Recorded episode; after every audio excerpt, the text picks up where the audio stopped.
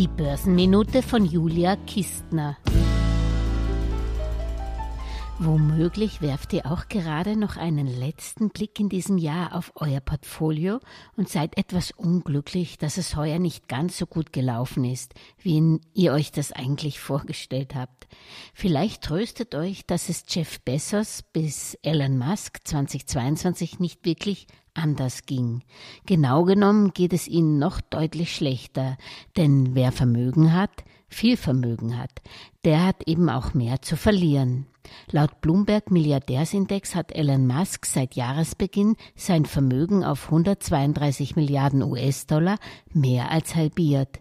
Nicht zuletzt, weil er mit seiner Twitter-Aktion auch die Marke von Tesla beschädigt hat, deren Aktien seit Jahresbeginn knapp 67 Prozent ihres Wertes einbüßten. Trotz allem ist Exzentriker Musk immer noch der zweitreichste Mensch der Welt nach dem Franzosen Bernard Arnault, der unter anderem die Mehrheit am Luxusmarkenkonzern LVMH besitzt.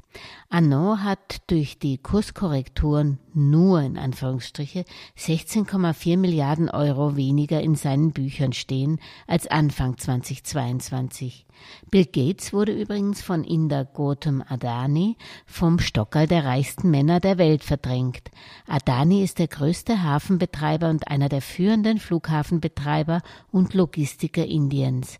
Er konnte sein Vermögen im Krisenjahr 2022 um 42,2 auf 119 Milliarden US-Dollar aufstocken. Investorenlegende Warren Buffett ist mit einem Verlust von 3,26 Milliarden Stand 29. Dezember dank seiner überwiegend defensiven Veranlagungsstrategie glimpflich davongekommen. Buffett verfügt aktuell noch über 106 Milliarden US-Dollar, etwas weniger als Bill Gates, der 109 Milliarden US-Dollar sein eigen nennen darf. Der Einbruch der Alphabet-Aktie hat wiederum die Google-Gründer Larry Page und Sergey Brin zusammen heuer um 93 Milliarden US-Dollar erleichtert. Und Amazon-Chef Jeff Bezos verbucht 87,6 Milliarden Dollar Kursverluste seit Jahresbeginn. Natürlich nur auf dem Papier, denn er hat ja die Verluste nicht realisiert. Genau das sollte man auch, das ist zumindest meine persönliche Meinung, als frustrierte Kleinanlegerin jetzt auch nicht tun, außer man glaubt nicht mehr an das Geschäftsmodell des jeweiligen Unternehmens, denn dann ist ein Ende mit Schrecken wirklich besser als ein Schrecken ohne Ende.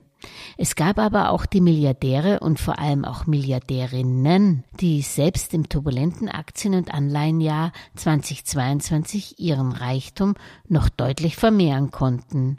Wer das war, dazu mehr in der ersten Börsenminute im neuen Jahr am Dienstag. Guten Rutsch und nur das Beste für 2023 wünscht Podcast-Host der Geldmeisterin Börsenminute und von Auf Trab Julia Kistner.